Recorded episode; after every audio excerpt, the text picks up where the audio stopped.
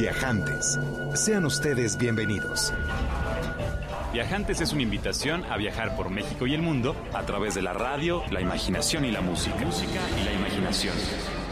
Es una pausa en la semana para disfrutar anécdotas, destinos y viajeros. Es una oportunidad para levantarte del asiento y ponerte en marcha. En compañía de Alonso Vera Cantú, Pata de Perro.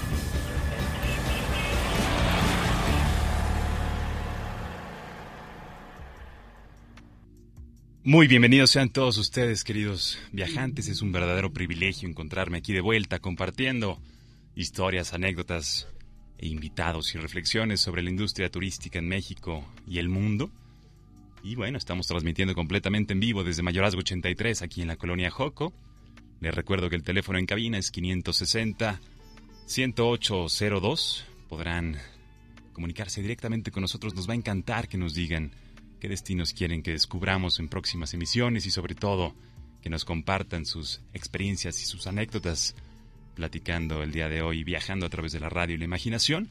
Quiero compartirles brevemente una, una anécdota de una experiencia que tuve hace algunos años que me abrió los ojos y es que viajar te cambia, viajar te, te abre los ojos. Recuerdo cuando hace muchos años arpé del sur de España con rumbo al norte de África a bordo de un transbordador llamado Hércules.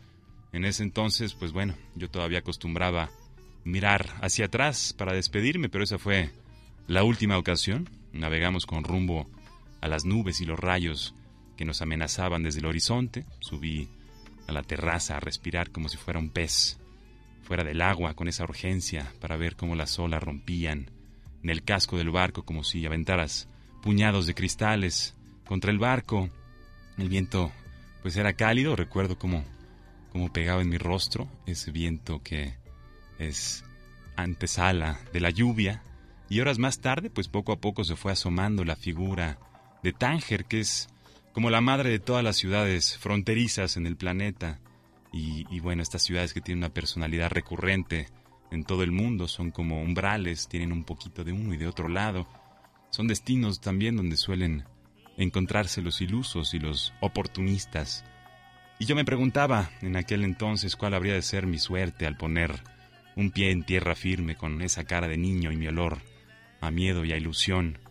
En un principio pensé que los locales pues se acercarían a mí curiosos, tal vez queriendo jugar con mi pelo y invitándome a su casa a tomar alguna delicia local o interesados en escuchar alguna de mis historias en tierras lejanas, pero no, no ahí, no esa noche, esa Realmente era la noche de mi iniciación y yo apenas bajaba por la rampa del barco, mientras un grupo de supuestos guías locales ya me esperaban afuera de la zona de desembarque, relamiéndose los bigotes, con la llegada de su nueva presa, cegada por el cansancio, por la lluvia y por la noche. Y yo realmente lo único que quería era un techo donde resguardarme para pasar esa fría noche lluviosa. Y realmente pues el primero que atinara mi deseo sería quien a quien seguiría, ¿no? Y ninguna guía, ningún sitio de internet me hubiera podido preparar para ese golpe de adrenalina que me estremeció cuando encaré por primera vez el puerto de Tánger. Es un antiguo refugio de marineros y comerciantes fenicios, visigodos, portugueses y británicos. También donde, según el mito griego, se encuentra el paraíso en la tierra, el jardín de las Hespérides. Y dicen que fue aquí donde Hércules peleó con el gigante Anteus y concibió a Tinge, al copular con la viuda de su adversario luego de vencerle, pues sin mayor dificultad era Hércules, por supuesto. Y de ahí su nombre Tánger, un puerto que también debe su, su florecimiento, su desarrollo al lavado de dinero, a la prostitución, al mercado de armas y de gente, cuando fungió como refugio en la zona libre, antes de unirse al reino de Marruecos después de la colonia francesa. Y bueno, este era el contexto en el cual yo desembarcaba hace muchos años como todo un pequeño viajero aprendiendo mis primeros pasos. Y, toda esta historia me la platicaba un chico flaco, de ojos saltones, recubierto con una espesa capa de vellos en el cuerpo, que había elegido como mi, mi guía esa noche, y lo seguía hasta la puerta de la entrada de la Medina, la ciudad vieja, esa ciudad amurallada. Los rayos pues dejaban de cuando en cuando entrever lo que la noche ya había recubierto con su velo hacía buen tiempo, y es que con tan solo cruzar las aguas realmente me encontraba en otro planeta por completo. Había hombres de todos colores y procedencias, del continente madre, del África, vestiendo las chilabas o las yalabas, que son esas túnicas de lana que te hacen sentir como en una película de ciencia ficción, sobre todo para aquellos que vieron la Guerra de las Galaxias. Se podrán imaginar que se inspira en, esta, en este espacio, en el Magreb, en el norte de África. Y pues ya, atrapado eh, dentro de la Medina, no tenía realmente a dónde escapar. Esta ciudad vieja está diseñada como un laberinto en el medievo para perder a los visitantes. Es una fortaleza de calles muy estrechas, con callejones pestilentes, y el agua pues salpicaba los portones de mezquitas, los zocos o mercados repletos de amuletos, de afrodisíacos traídos más allá del desierto. Y viajando solo fuera de mi burbuja a miles de kilómetros de casa, pues ese sentimiento creció como un escalofrío por mi espalda y recuerdo haberme sentido mucho más vivo que nunca el viaje había comenzado a hacer su efecto en mí. Y sin saber ya qué esperar ni qué pasaría, pues dejé dejé de pensar realmente y comencé a poner más atención en lo que se revelaba ante mis sentidos esa noche, el crujido del agua, el penetrante olor a hashish, esos ojos grandes de niños asomándose detrás de las ventanas, puertas de madera con adornos de metal, con esas formas de mano, ancianos chimuelos que cedían mi paso, con esa torpeza que demostraba esa noche, ya cansado y frío, siguiendo un guía que quién sabe dónde me estaba llevando, y, bueno, de pronto me encontré en el corazón de la Medina, cuando mi guía me indicó que entrara a una casa que más bien parecía un matadero, pues realmente en un principio me negué, pero luego ya sentí como una cierta calma cuando otra mano peluda me llevó hacia adentro. Y pues bueno, me dio gusto haber sabido ya que mi cabeza descansara, que me encontraba secuestrado por extremistas y que viviría algunos meses en cautiverio y luego de sufrir tortura se darían cuenta que no era yo a quien buscaban y que lo que les había dicho no era necesariamente verdad o mentira. Y después pues ya no importaría mi presencia y me dejarían escapar y trataría de volver a casa y escribiría un libro digno de su atención y tal vez algún famoso productor lo llevaría a la pantalla grande. Y seguía pensando qué haría con todo ese dinero después de vender mi historia cuando pues, realmente me encontré en una sala cálida, con el fuego abierto la familia, que me veía curiosa y que me servía un plato de couscous, que es la comida tradicional, y un té de menta y me, me arropaban con cobijas y sonreían sin que pudiéramos platicar con palabras porque no nos no hablábamos el mismo idioma.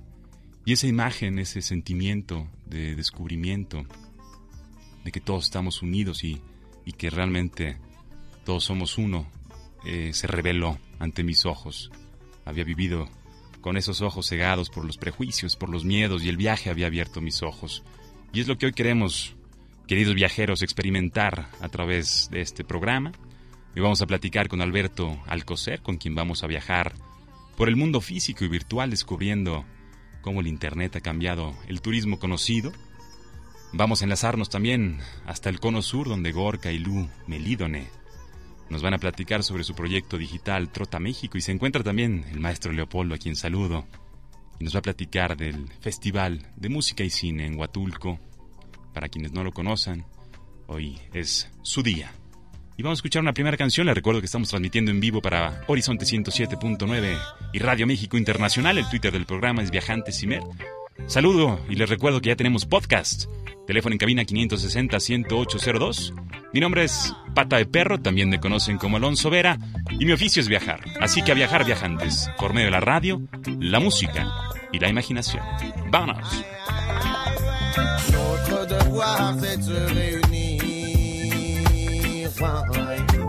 Mettre les plat pas qu'on se. Notre devoir c'est de se réunir. Mettre les choses à plat pour pas qu'on se déchire. Oh, devoir, c'est de penser.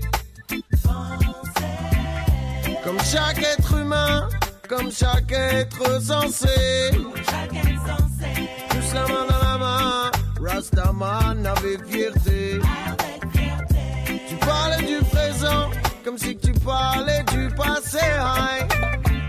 Notre devoir, c'est de se réunir. Hein. Mettre les choses à plat pour pas qu'on se déchire. Notre devoir, c'est de se réunir. Mettre les choses à plat pour pas qu'on se déchire. Yeah, mais. Chacun est dans son coin comme une brebis égarée. Tous la main dans la main, Rastaman avec fierté. Tu parlais du présent comme si tu parlais du passé. Réfléchis un petit moment, le futur va vite débarquer. Tu ferais mieux de penser à l'union, c'est le dernier train qui va passer. Et l'archi en chaude vision, faut pas regarder au bout de son nez. Perds pas le chemin de la raison, elle seule te poussera au sommet. Perds pas le chemin de la raison, elle seule te poussera au sommet. Notre devoir, c'est de réunir. Mettre les choses à plat, faut pas qu'on. Notre devoir, c'est. Mettre les choses à plat, faut pas qu'on. Oh, oh, oh.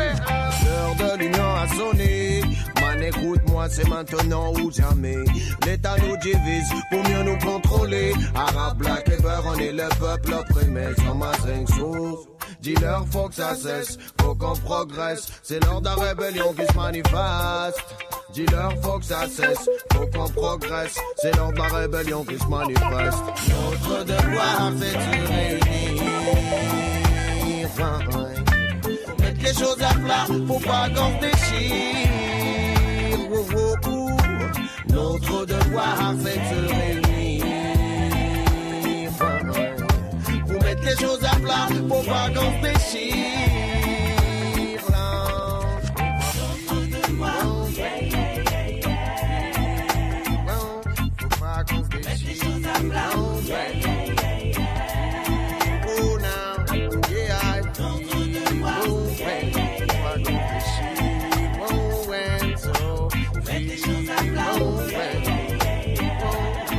Notre devoir, nuestro deber, nos canta Intic, una banda argelina deliciosa que canta en darija, que es el árabe criollo de Argelia y también en francés. Sus temas pues suelen hablar sobre la violencia que se vivió en su país durante las décadas de los 80s y los 90s. Y esta pieza, Notre Devoir, nuestro deber, se encuentra en su segundo álbum, La Victoria. Una delicia aquí en Viajantes. Gracias por acompañarnos. Como les platicaba hace un momento, estamos a punto de emprender una travesía que va de lo físico a lo virtual. Hoy vamos a reflexionar mucho sobre el papel del Internet y las plataformas digitales en la industria turística, cómo han cambiado esos viajes. Comienza viajante a recordar cómo eran tus viajes hace años, cuando hacías tus reservaciones por carta, por correo postal y esperabas semanas a que te contestara la propiedad antes de poder reservar una habitación. Imagínate, viajante contemporáneo joven que nos escuchas, cómo eran esos días en los que había que transbordar mil y un veces antes de poder llegar a un destino y no saber siquiera de antemano qué idioma hablaban. Bienvenido a Viajantes, estamos transmitiendo en vivo para Horizonte 107.9 Radio México Internacional. Espero que nos estés escuchando también a través del podcast que estamos inaugurando desde la semana pasada. Y te recuerdo el teléfono en cabina 560-10802, 560-10802. Gracias a José Luis Camacho González por comunicarse, por felicitarnos por el tema de la semana pasada, el turismo tóxico. Descarguen el podcast para enterarse cómo México se está convirtiendo en un destino para la práctica del turismo tóxico y la... La verdad es que en dos semanas vamos a platicar con algunos amigos ambientalistas que nos van a dar un poco más de luz con respecto a este proyecto de Toxic Tours. Pero bueno, gracias por estar aquí y les recuerdo que el día de hoy turismo, viajes y plataformas digitales, el turismo pues es una de las industrias que más se ha visto modificada por el surgimiento del Internet. Esto pues se debe primordialmente a la generación de nuevos canales de comunicación entre los viajeros y los destinos. También se han vuelto más eficientes los servicios y los productos turísticos se ofrecen de manera pues más inmediata, más certera. De hecho, desde 2008 Internet es la herramienta más utilizada en el mundo para la compra y la reserva de servicios y productos turísticos. En 2009 nos reporta los Estados Unidos de Norteamérica que el 79% de las personas que viajaron a este destino planificaron y reservaron su viaje a través de Internet. 8 de cada 10 viajantes a los Estados Unidos de Norteamérica lo hizo gracias al Internet. Y en Europa también el 78% de los viajeros planeó su, viaje en línea y un poco menos, casi el 70% de ellos reservó y compró sus productos y servicios en México. Que diga, en línea. Y en México les quisiera compartir que desafortunadamente no estamos todavía tan enterados, tan informados ni tan desarrollados en nuestro entendimiento de las plataformas digitales. No hay datos reveladores en Latinoamérica con este respecto todavía. A ver si nuestro invitado de hoy nos puede compartir, dar un poco de luz. Y bueno, estamos viviendo la época del turismo 2.0, un nuevo paradigma donde los usuarios, los viajantes son fundamentales en la construcción de los materiales promocionales y de la promoción y la, la vida y muerte de los destinos y los productos y servicios turísticos. Y para hablar de ello y mucho más, sus anécdotas, sus pasiones para con las plataformas digitales y los viajes, se encuentra con nosotros Alberto Alcocer, mejor conocido como Beco, estudió matemáticas aplicadas. Como el trayecto suele ser mejor que el viaje para llegar a donde está. Hoy día pues tuvo que perder varias tarjetas, pero nunca el pasaporte seguir a una que otra chica, enamorado, evitar sobre todo los tours y tomar mucho café y una que otra cerveza. Le gusta viajar solo y ligero, sin ruta, pero con objetivos. Es uno de los padres fundadores de la cultura blogger en México. Sin más preámbulo, maestro Beco, bienvenido a Viajantes. Muchas gracias, es un honor. Qué gusto tenerte fin. aquí, Beco, caray. Después de tanto tiempo, por fin se nos hace. Es una locura tener al maestro Beco aquí con nosotros y inevitablemente me encantaría que nos comenzaras compartiendo pues tus orígenes, ¿qué es un blog? ¿Cómo comenzó tu curiosidad por este medio digital, por estas bitácoras digitales? Pues fue totalmente accidental. Fue en el 2003 que empecé mm, para algún cliente que tenía que ni siquiera sabía que era lo que estaba haciendo bien para trabajar. Compré un dominio, vi que era muy fácil y encontré uno que estaba disponible. Me lo compré, pero no tenía ni idea qué hacer ahí. Simple y sencillamente empecé a escribir de lo, lo más lo que lo que hacía día con día que terminó dando automática, orgánicamente fue creándose en lo que terminó siendo un blog. No tenía en aquel entonces la estructura. Y fue una mm, fue un boom en México, en la Ciudad de México, en Monterrey más que nada, que la gente que empezaba a escribir y escribía cosas, lo que se escribe hoy en Twitter de voy a comer, lo escribía en un blog. No había ningún este eh, restricción de caracteres ni de longitud ni mucho ¿De menos. qué época antigua nos estás hablando, maestro? Beco? 2002, 2003, 2004. No sé si Roswell ya había nacido en ese entonces, dice que sí. era se, se hizo comunidad después de todo. Lo, lo mismo que está haciendo Twitter ahorita muy fácil muy sencillo. Era eh, en vez de utilizar coches en aquel entonces íbamos a caballo. Este se creaban comunidades empezaron a enfocar en diferentes cosas los diferentes blogs que surgieron blogs míticos de aquí de la Ciudad de México que han ido algunos cerrando otros moviéndose al mundo impreso. Eh, y pues bien, de, de ahí empe- mucho como lo hacía para la carrera, cosas de matemáticas. Me fui saliendo un poco por el trabajo, entonces lo fui enfocando al trabajo y en los últimos cinco años han sido más que nada viajes. No, no he borrado nada de lo que está ahí, de vez en cuando me meto a leer y me doy mucha risa de las tonterías que escribía. Sí, exacto, tal cual, es mi historia. O sea, mucho de lo que he hecho de matemáticas a sistemas, de sistemas a viajes, de viajes a libros, este, y estoy ahorita dando botes entre libros y viajes y no sé, lo mismo, tanto que hemos hablado de música, libros, cosas raras de, del mundo.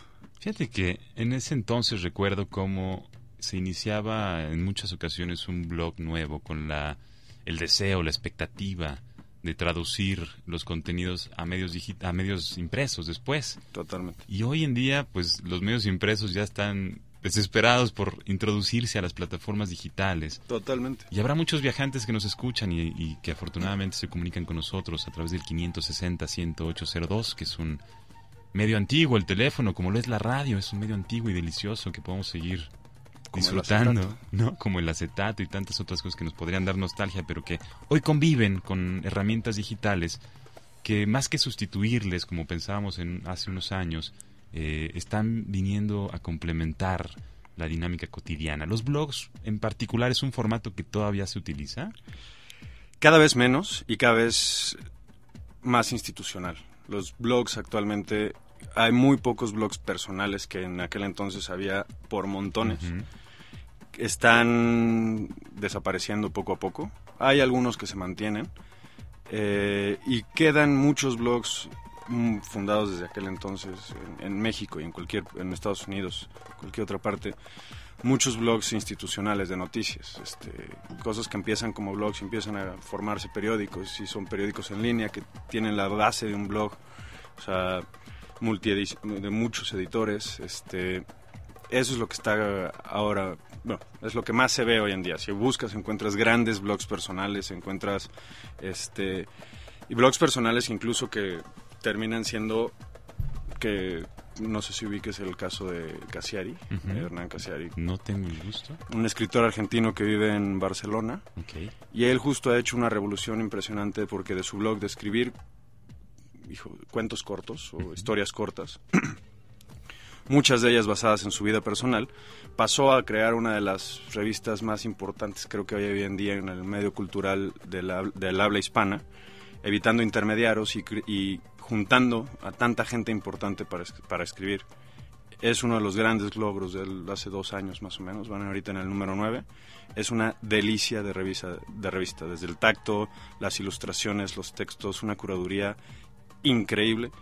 Con, el, con condiciones de no hay intermediarios, este señor las manda desde el impresor directamente a ti persona. Este, todas cuestan lo equivalente, si no me equivoco, a 10 dólares a lo que sean 10 dólares en cada país, se puede pagar en cada país. Es increíble lo que está haciendo y todo surgió a través de un blog y un tipo increíblemente buen escritor que escribía columnas para diarios de, Argentina, Córdoba si no me equivoco, entre, bueno, varios en, y en Barcelona, pasó de lo digital a renunciar a todos sus este todas sus editoriales y contratos con diferentes periódicos y editoriales fuertes para poder este dar pie a esta revista que en serio lo tengo por ahí un par de números. Qué, hubiera sido de, Marco Polo si hubiera tenido Twitter en esa época? no, nos hubiera podido incendiar la imaginación con tanta facilidad como lo hace a través del millón, que muchos dicen que es el millón de mentiras, lo que habrá vivido Marco Polo en sus viajes por Asia Menor.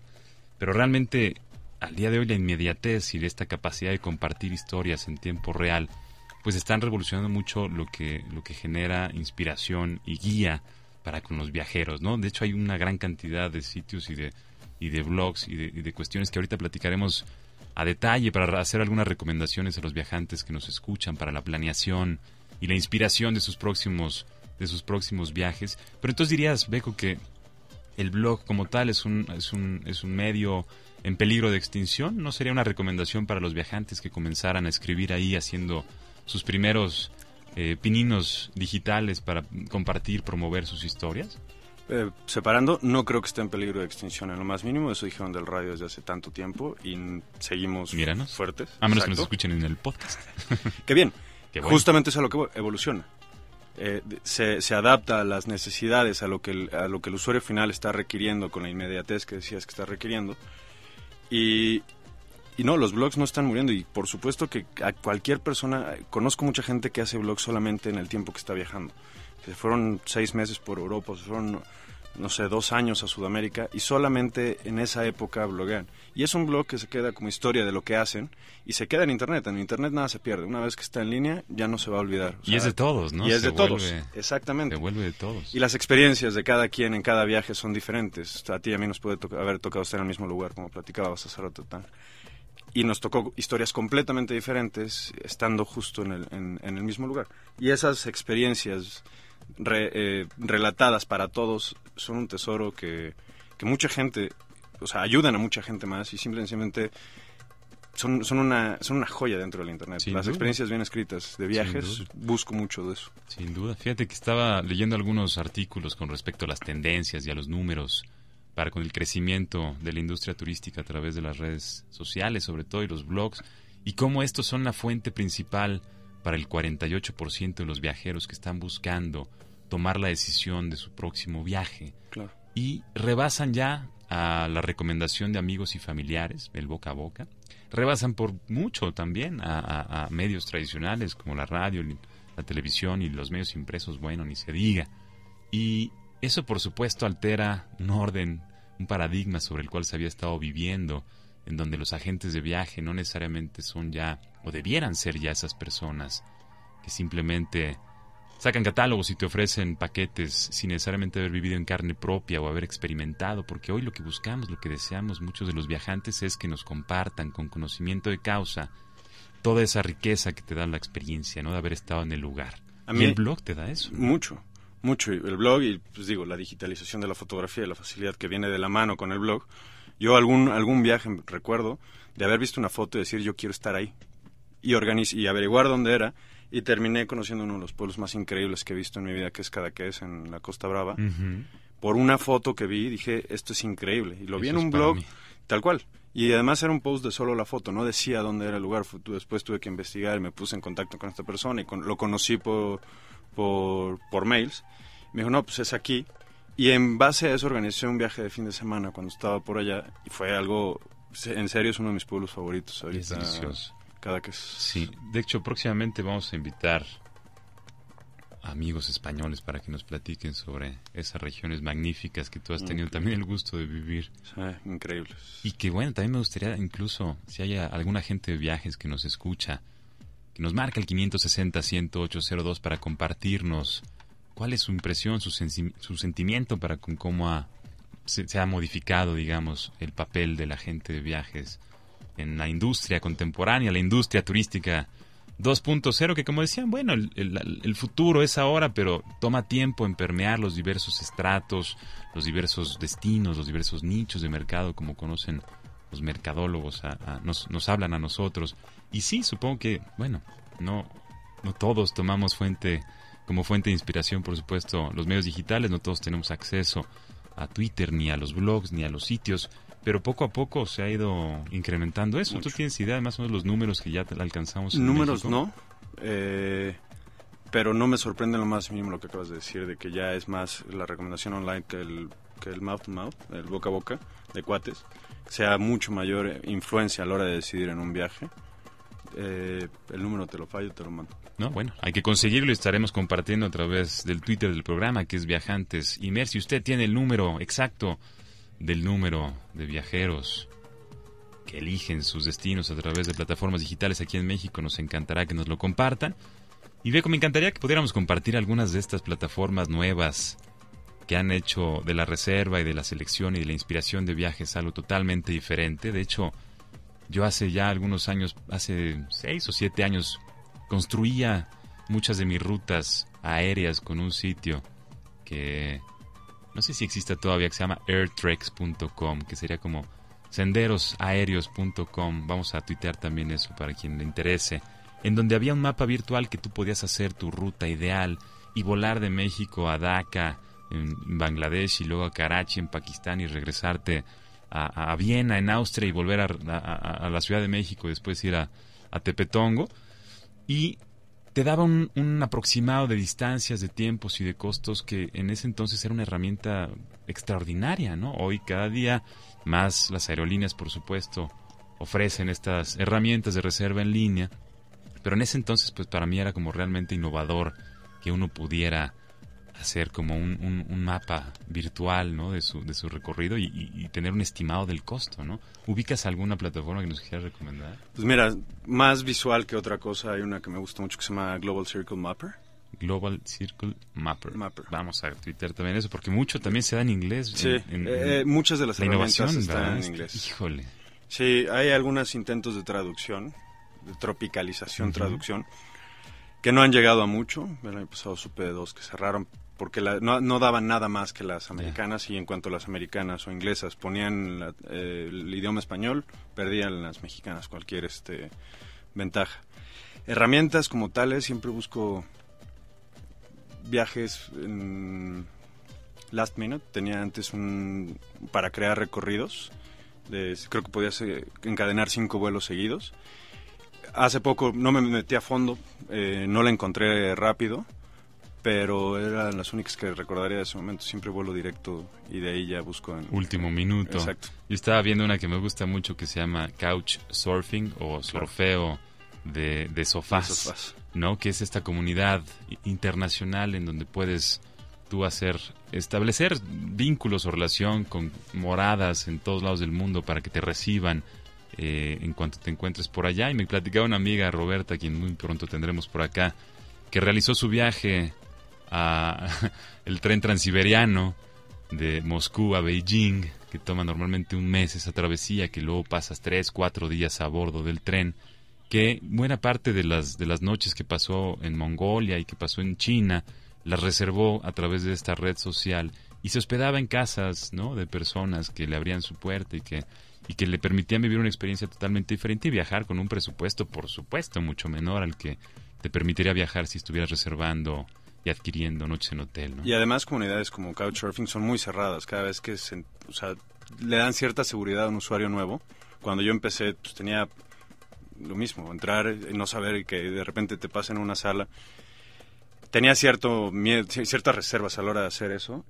Y me di cuenta que la, gente, la misma gente de la comunidad evalúa bien y te da excelentes herramientas para decir en una ciudad con quién quedarte, con, con A o con B por, la, por los mismos perfiles que busques o, como eres. Si quieres salir de fiestas, si quieres ir de museos, te dicen, pues aquí o acá. Eh, y esas herramientas ya in situ son increíblemente buenas. Eh, recuerdo alguna vez que salió un comunicado, si no me equivoco, directo de Couchsurfing, que tuvieron que correr, no correr, cerrar un par de cuentas porque se dieron cuenta que era fraudulento, porque la misma comunidad los, los denotó. Había rechazado. exacto, los, los marcó como gente que no estaba haciendo lo que se tenía que hacer en Couchsurfing. Este, creo que estaban intentando cobrar, si no me equivoco. Y este... Y bueno. Y, bueno. Hoy día el viajante tiene la capacidad de autorregular los productos y los servicios turísticos, de promoverlos y, y es partícipe es eso, la comunidad del viaje. La construcción de una nueva forma de, ver los viajes. Platícanos si tienes alguna inquietud, platícanos si tienes algún comentario, el 560-10802. Nos va a dar mucho gusto escucharte. Gracias también a José Luis por la recomendación del libro Viajar de Herman Melville. Claro que lo conocemos, nos gusta mucho. No dejen de leerlo. Y bueno, vamos a escuchar una pieza más antes de volver a conversar sobre el futuro del turismo y las redes sociales. Esta pieza es de una chica llamada Horia Aichi de Argelia. La escuchan en Viajantes.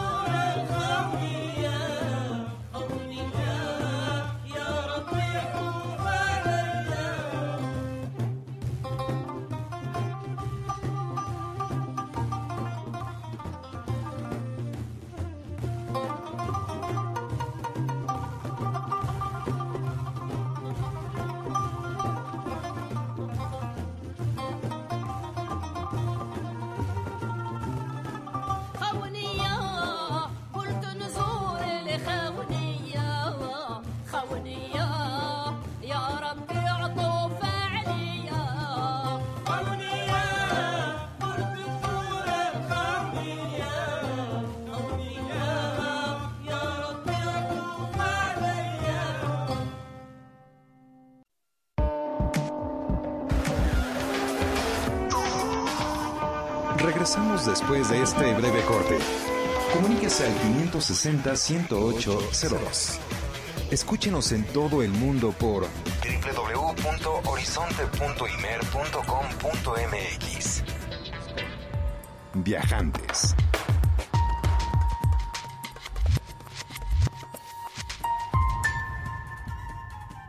Bienvenidos de vuelta, queridos viajantes. Gracias por acompañarnos. Estamos transmitiendo completamente en vivo desde Mayorazgo 83 en la colonia Joco para Horizonte 107.9. y Radio México Internacional.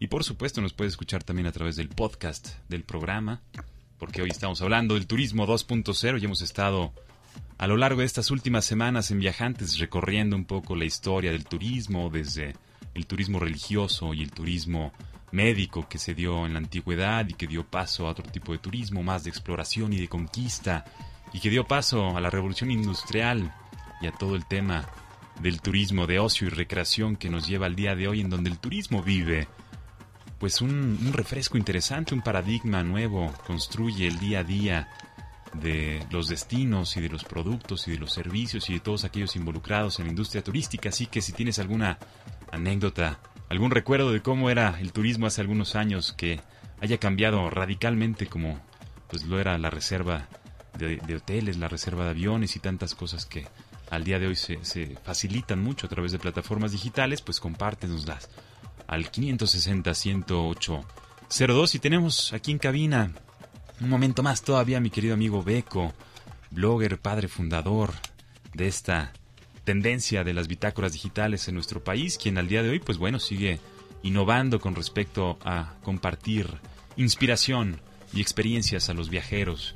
Y mi querido Beco, estamos platicando ahorita fuera del aire sobre un proyecto de gente aquí en México que ha hecho bastante bien las cosas, ¿no? Trota México.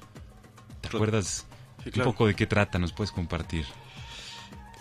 Basa simple y sencillamente en la experiencia de una pareja de irse durante, si no me equivoco, dos años recorriendo todo el país y escribiendo sus anécdotas, no solamente a modo de anecdotario, sino como sugerencias de hospedaje, de comida. Incluso recuerdo alguna entrada que decía, si llegas a Zacatecas, busca en tal calle a fulanito y te, es el mejor pan que, hay, que has comido en muchos años. Eh, registrando todo con fotografías, con datos, datos duros de, del lugar, cómo llegar, cómo salir, cuáles son las rutas de transporte público, de transporte privado.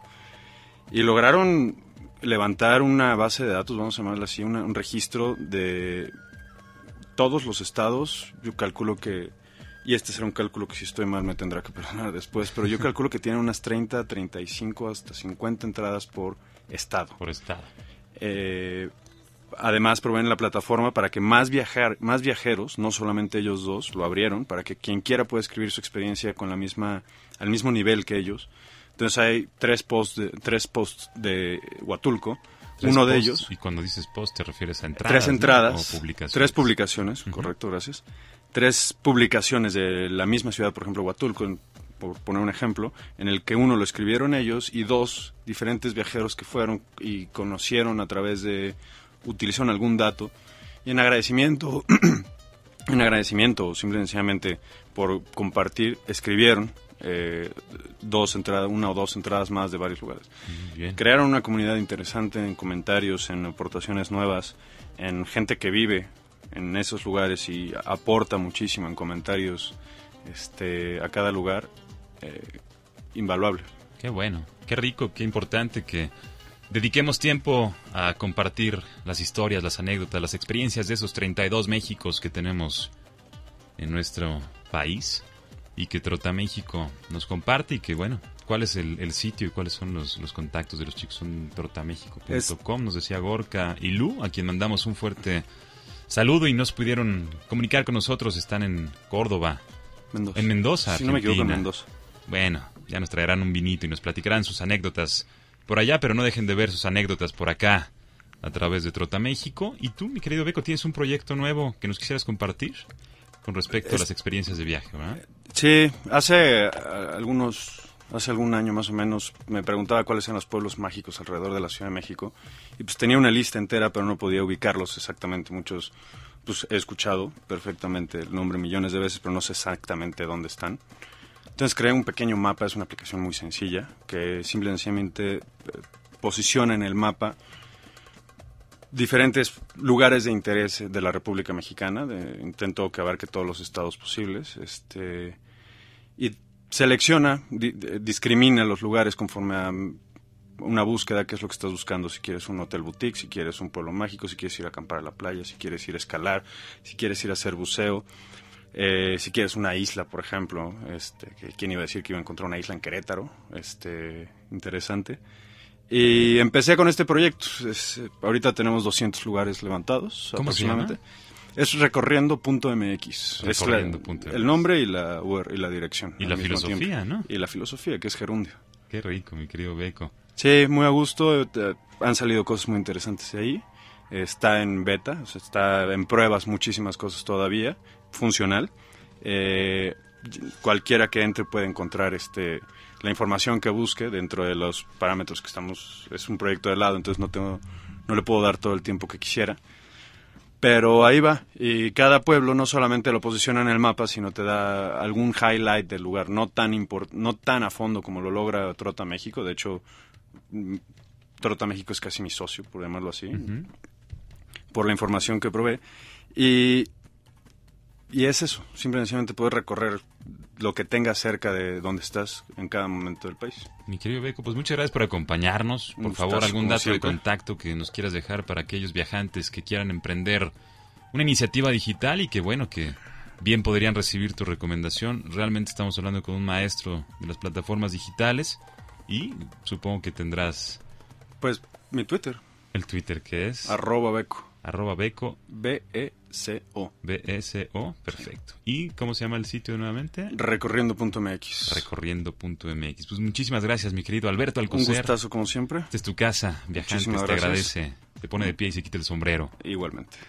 Gracias, viajantes, por seguir con nosotros. 560-10802 es el teléfono en cabina. Y bueno, si tienes alguna aportación a esta reflexión que comienza y que seguirá sucediendo a lo largo de viajantes en las próximas semanas con respecto a la industria turística y su influencia en la vida digital y viceversa, ponte en contacto y compártenos tu historia. Nos encantará conocer tus anécdotas. Vamos a escuchar una pieza más. Esto es The Sticky, de la banda Black Moth Super Rainbow, una mezcla de folk y psicodelia traída desde Pittsburgh, en los Estados Unidos de Norteamérica. Venía en un disco titulado Eating Us o Comiéndonos, lanzado en 2009 que venía en su edición especial cubierto en una bolsa de pelo. Estás en Viajantes, no te vayas.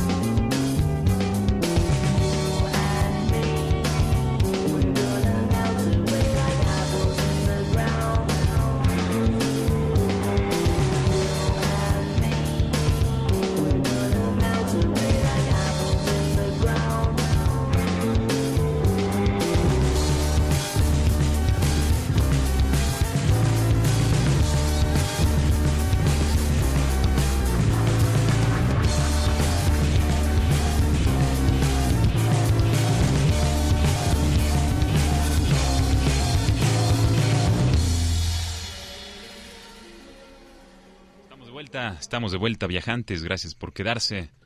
Esto que escuchamos es una pieza norteamericana bastante interesante. Y bueno, seguimos conversando en vivo completamente desde Mayorazgo 83. Gracias por acompañarnos. Yo soy Pata de Perro, también me conocen como Alonso Vera. Y tengo el gusto de tener también aquí en cabina a don Leopoldo Soto, fotógrafo y periodista que ha, pues, ha compartido muchas de sus anécdotas aquí mismo, ¿no? En el Instituto Mexicano de la Radio. Y Así es. saludo con mucho gusto. Muy bienvenido, a viajantes, mi querido Pues Alonso, muchas gracias por la invitación, muchas gracias por estar frente a este gran auditorio del IMER. Es un privilegio tenerte aquí en cabina y sobre todo porque nos vas a compartir acerca de un festival que se viene y que es obra de Así es. pues mucho esfuerzo tuyo, ¿verdad? Sí, Platícanos. Huatulco Film and Food Festival es un festival de cine y gastronomía desde el punto de vista como identidad cultural. Esta idea nace, yo llevaba como 10, 12 años cubriendo los principales festivales del mundo, eh, Cartagena, Cannes, Montreal, eh, Málaga, Toronto, Marruecos, que tú hablabas hace rato de Marruecos, Cadaqués mismo. Y esta idea nació después de estar en Turín, en el Museo del Cine. Invitaron a un grupo de personas que estábamos en un homenaje que le hicieron a un cineasta muy importante de Irán, Abbas Kiarostami, entre ellos Dieter Koslik, el director de la Berlinale, y era un festival llamado Slow Food on Film. Ok, comida que- lenta en película. Exactamente, bueno, del Buen movimiento Slow Food y con toda la filosofía que lleva consigo, ligado al cine. Turín, pues, es la sede del Museo del Cine, era la ciudad de producción cinematográfica de Italia por excelencia, entonces todo esto se vinculaba perfectamente y tuve la idea sustentada en, esta gran idea, obviamente acoplándola a la realidad mexicana, de hacer un festival que vinculara el cine y la gastronomía. Quisiera nada más hacer una un pequeño paréntesis para compartir a los viajantes que nos escuchan cada vez que salen términos. Aquí nos gusta compartirlos un- con un poco más de detalle y me interesa mucho el término que compartiste de slow food, de comida lenta, porque es un movimiento internacional que si mal no recuerdo nace en Italia, pero que se cae muy bien en Australia y que de pronto está llegando también a México y que tiene que ver con este proceso de disfrutar, el proceso de adquirir los productos, este, los ingredientes. la identidad cultural y la identidad de cada cultural. y cocina. disfrutarla con calma De hecho, esta nace, Carlo Petrini es el fundador, y él luchó porque no construyeran un McDonald's frente a la Plaza de España en Roma. Pues Roma es una ciudad museo y era Claro. una atrocidad, pues no va a competir con Bernini, con todas estas obras maestras de arquitectura, los arcos de A menos McDonald's. Y finalmente lo consiguió, no construyeron el McDonald's. Y muy irritados los concesionarios de la franquicia y todo esto, le dijeron, oiga, usted está en contra del fast food. Dice, no, no estoy en contra, estoy absolutamente en contra. Y no solo eso, voy a fundar un movimiento que se llame Slow Food, que lleva a lo contrario, porque eh, el fast food de alguna manera eh, uniforma la comida, no es lo mismo, no es imposible comer los mismos sabores, gustar los mismos olores en México que en Marruecos, que es lo que uniforman, el mismo menú, el mismo refresco y todo esto. O sea, parte del viaje, una de las partes sustanciales creo que es la gastronomía y es de lo que más te hablan de las raíces culturales. Un inmigrante es lo último que olvida. Totalmente. Y bueno, de hecho, se llevan muy bien la buena comida y el buen cine, ¿no? Esa es la otra idea. Esto nace bastante inspirado en Alfonso Reyes. Casualmente fue el primer cronista de cine, Fósforo, era su seudónimo junto con Martín Luis Guzmán, que es el nombre de la eh, sala de la Filmoteca de la Universidad. Y él empezó haciendo crónicas cinematográficas hasta 1918. De hecho, tenemos vínculo con eh, la Fundación Alfonso Reyes, con la doctora Alicia Reyes. Y eh, después fue el primero que escribió consistentemente en cocina mexicana. De, de hecho, ya había varias crónicas, pero él fue el primero que la abordó desde otro punto de vista de la cultura. Fundó inclusive en España un club gastronómico que se llamaba La Cucaña. Entonces, un vínculo entre el cine y la gastronomía que se da naturalmente. Y yo tuve el privilegio de conocer a cineastas como Ismael Rodríguez, que por él me interesé en el cine. Y don Ismael, bueno, la familia Rodríguez, los que inventaron el, inventaron el sistema sonoro eh, con Santa, la primera película sonora mexicana, ellos eran panaderos, tenían una panadería en Los Ángeles. Y don Ismael cocinaba en su casa, era su hobby, era el cocinero y era muy buen cocinero. Muy bien, pues ahora, ¿por qué Huatulco? Eh, ¿Hay alguna razón específica en este magnífico destino de la Pues, costa del Pacífico? Cuando lo plantea Fonatur vimos varias alternativas Y Huatulco era el lugar ideal porque la tradición culinaria de Oaxaca es importantísima. O sea, por sí mismo, si la cocina mexicana es importante, pues podría ser importante por sí mismo la cocina de Yucatán, la cocina de Puebla y la cocina de Oaxaca. Estamos platicando con Leopoldo Soto acerca del Huatulco Film and Food Festival, el festival de cine y de comida. Si están integrándose a la conversación, estamos a punto de entrar en materia del, del festival mismo y la importancia de los festivales para la promoción turística, ¿no? De, hecho, si lo ligas al turismo, yo creo que son dos grandes atractivos porque el festival en Cannes nace por la ciudad.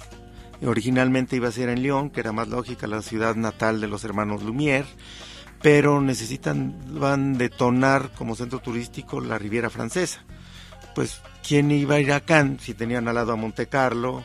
Estaba eh, también Italia, eh, Venecia fue el primer festival, fundado en 1939, entonces era la parte lógica francesa optar por la Riviera Francesa y hasta ahora es el festival de cine más importante que hay. Tanto puede haber lo más sofisticado del glamour que te imagines como lo más importante de las películas de autor. Podemos decir que es la brújula del cine contemporáneo. Ahora, puntualmente del Festival de Huatulco, ¿cuál es la expectativa cuando es esta primera edición? No, bueno, vamos en la séptima edición. Eso.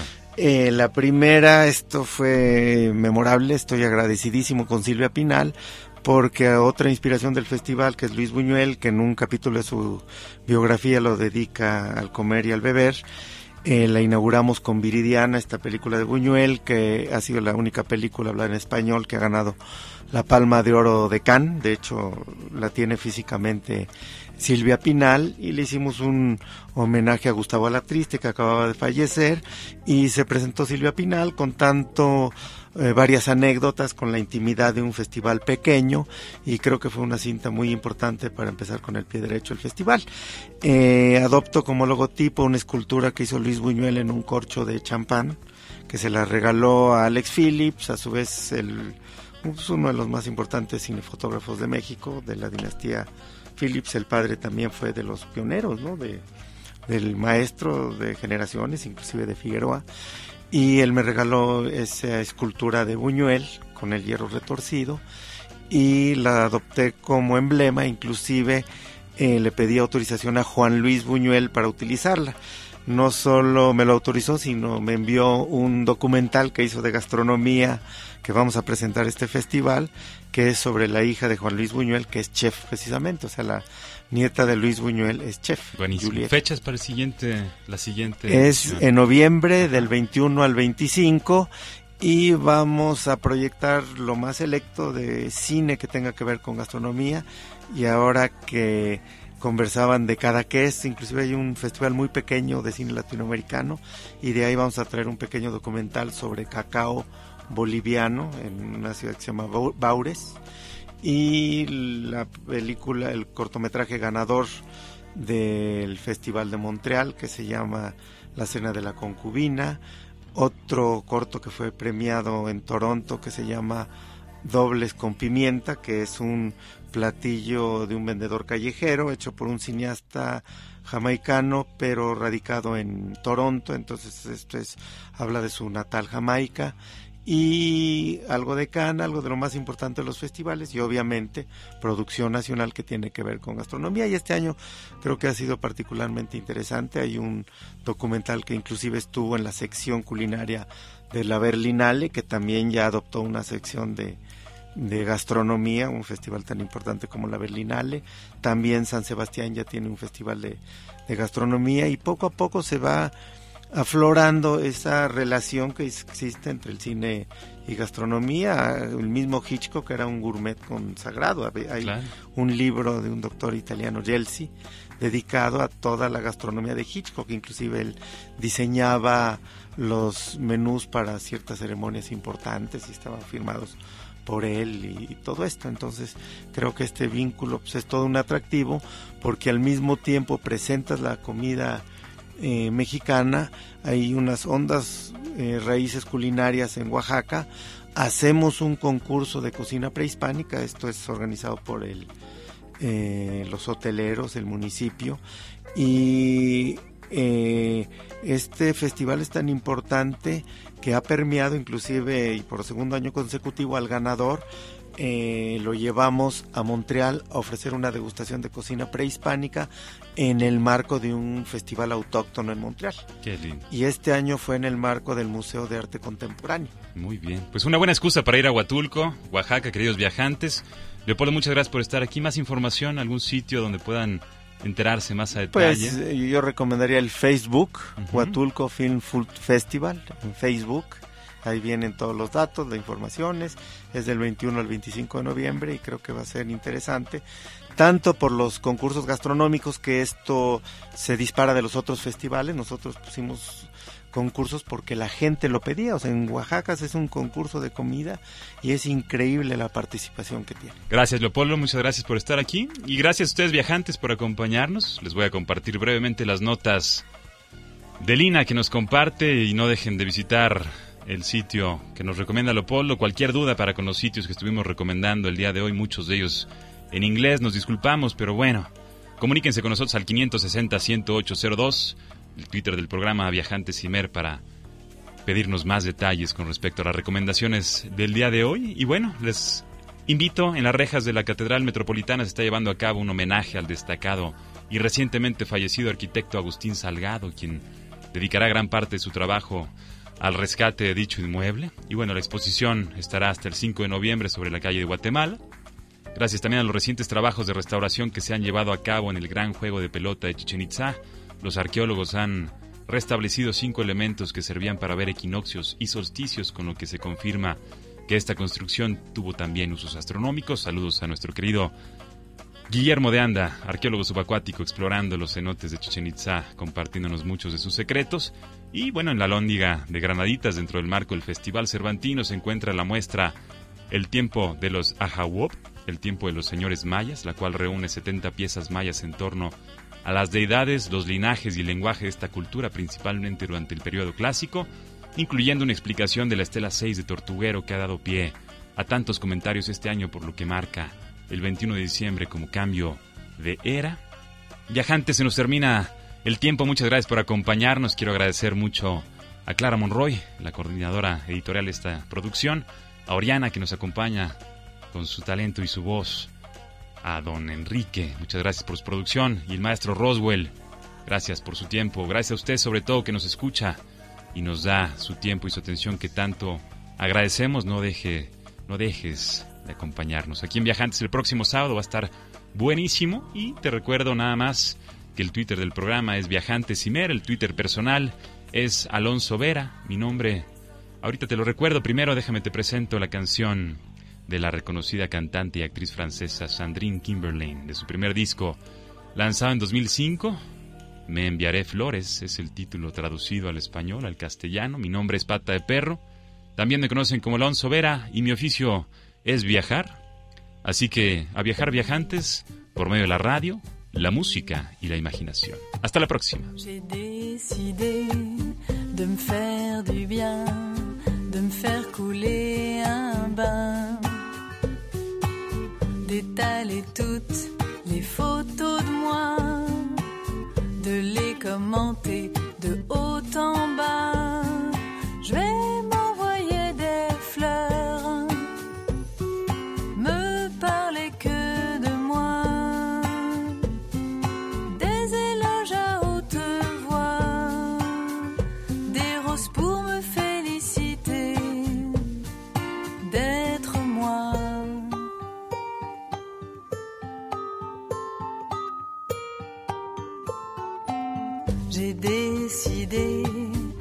Me regarder, de m'éplucher dans le miroir, de dévoiler tous mes atouts, de m'adorer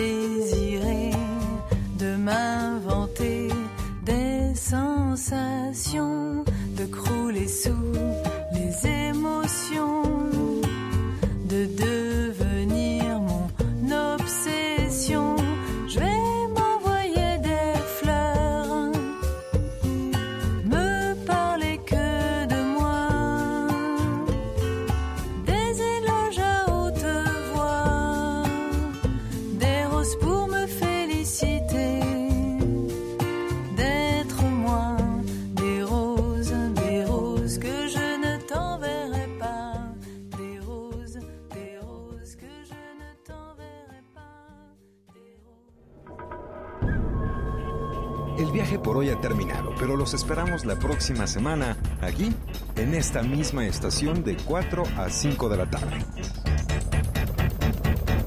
Viajantes. Es una producción de Radio México Internacional para Horizonte 107.9 del Instituto Mexicano de la Radio. Viajantes. En compañía de Alonso Vera Cantú, Pata de Perro. Viajantes es una invitación a viajar por México y el mundo a través de la radio, la imaginación y la música.